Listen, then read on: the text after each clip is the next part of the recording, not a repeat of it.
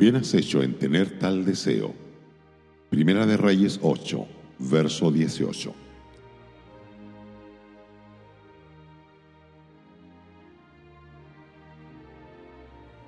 Uno de los grandes deseos del corazón de David fue edificar un templo para Jehová en Jerusalén.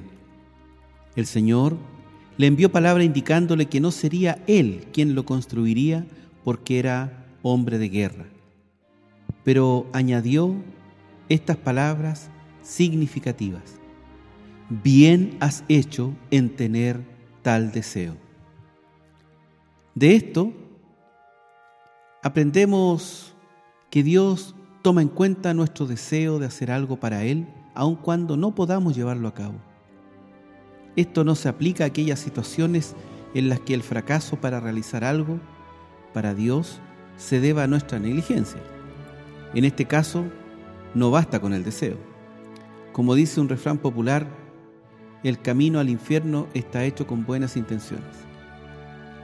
Pero hay muchas ocasiones en la vida cristiana cuando el deseo de hacer algo para agradar al Señor está presente, pero circunstancias más allá de nuestro control nos lo impiden. Por ejemplo, un joven convertido desea bautizarse, pero sus padres no creyentes se lo prohíben. En tal caso, Dios lo considera como bautizado hasta que deja su casa y está en condiciones de obedecer al Señor sin insubordinarse. Una esposa cristiana desea asistir a todas las reuniones de la asamblea local, pero su marido insiste en que debe permanecer en casa. El Señor recompensa tanto la sujeción a su marido como el deseo de reunirse con los creyentes en su nombre. Una hermana ya entrada en años lloraba mientras observaba a los demás que servían los alimentos en una conferencia bíblica. Por muchos años, hacer esto había sido su gran motivo de gozo, pero ahora estaba físicamente incapacitada. En lo que a Dios se refiere, ella recibirá una rica recompensa por sus lágrimas, así como los otros la tendrán por sus labores.